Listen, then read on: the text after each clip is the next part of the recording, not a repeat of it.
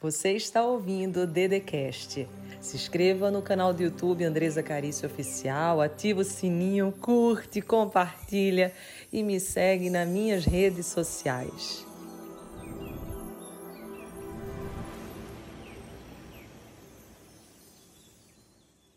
No bloco anterior, eu mencionei que iríamos falar sobre um artigo muito interessante que vai ajudar você com novos comportamentos, perceber a importância das suas decisões, dos seus novos hábitos, costumes, para poder evoluir e crescer na jornada chamada vida. Quatro estudiosas da Universidade Estadual de Campinas publicaram um artigo chamado de Plasticidade Neural: Relações com o comportamento e abordagens experimentais.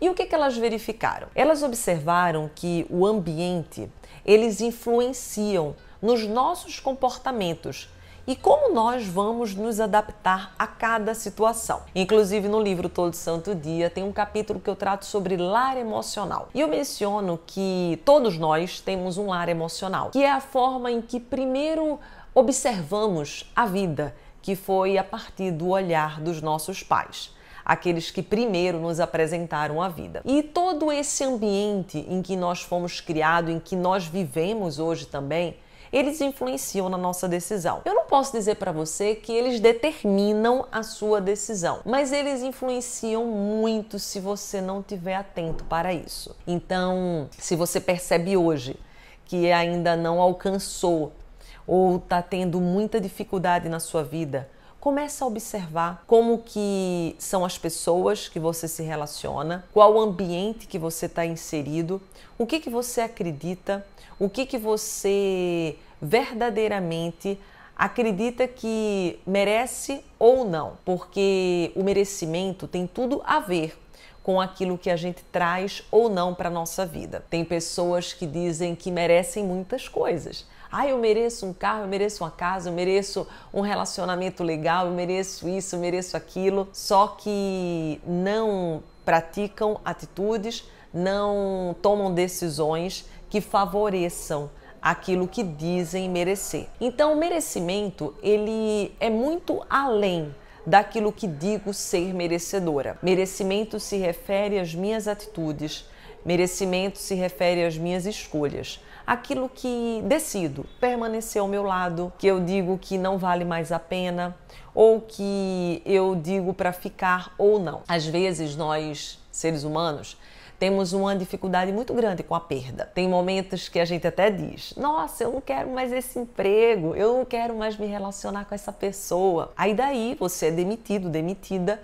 ou mesmo aquela pessoa que você falava tão mal acaba o namoro com você ou o casamento. E você diz assim: Meu Deus, perdi o amor da minha vida. Ô oh, pai, eu saí do emprego que era tão bom para mim, mas na verdade o que você falava não era isso. Então nós temos uma dificuldade muito grande com as perdas. Geralmente a gente dá muito valor para aquilo que a gente não tem ou nós damos valor exagerado para aquilo que perdemos. É importante que você perceba o que, que verdadeiramente você quer. Quais são os valores que você está dando para cada coisa na sua vida? Você está sendo congruente? Você está alinhada? Você está verdadeiramente desejando isso que você quer desejar? Ou no fundo, no fundo, você tem medo?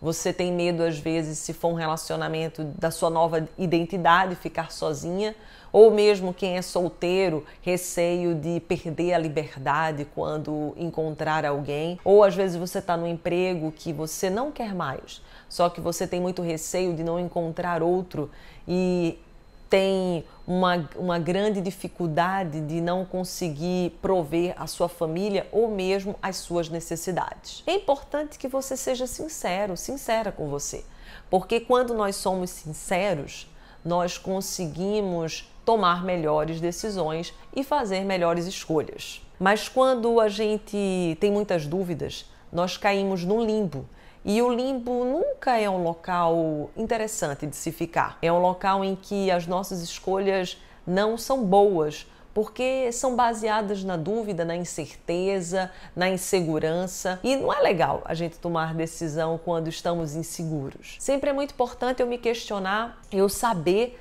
se aquilo que estou querendo verdadeiramente está conectado com os propósitos do meu coração com os valores da minha alma. Eu sempre brinco que quando nós estamos nos relacionando com alguém, seja um amigo, seja um parceiro do trabalho ou mesmo um parceiro amoroso, é importante você perceber se os seus propósitos, se aquilo que você tem por missão está conectado com os propósitos daquela pessoa.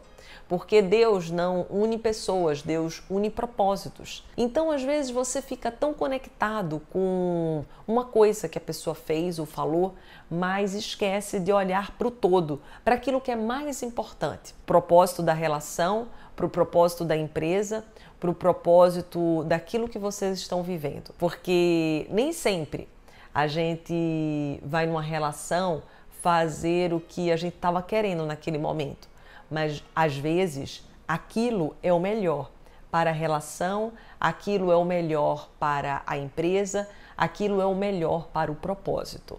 Então é importante a gente sempre se questionar, a gente sempre perceber o que, que vai além daquilo que estamos fazendo, porque nós somos muito limitados e a gente já viu no primeiro bloco inclusive com estudos científicos, que somos muito imediatistas. Nós agimos muito baseados no hoje, no agora.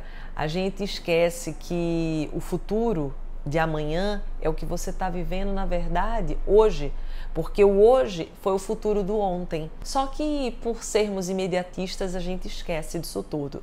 E eu estou aqui para te lembrar. Eu estou aqui para te ajudar a crescer, eu estou aqui para te ajudar a evoluir.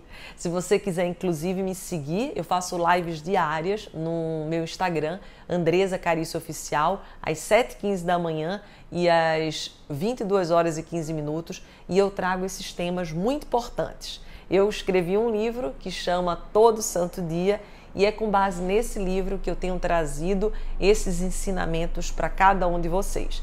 Espera, porque o próximo bloco eu vou trazer um pensamento, um estudo que vai ajudar muito nas suas mudanças, nas suas atitudes e na sua vida. Você ouviu o Dedecast. Se inscreva no canal do YouTube Andresa Carício Oficial. Curte, ativa o sininho, compartilha e me segue nas minhas redes sociais.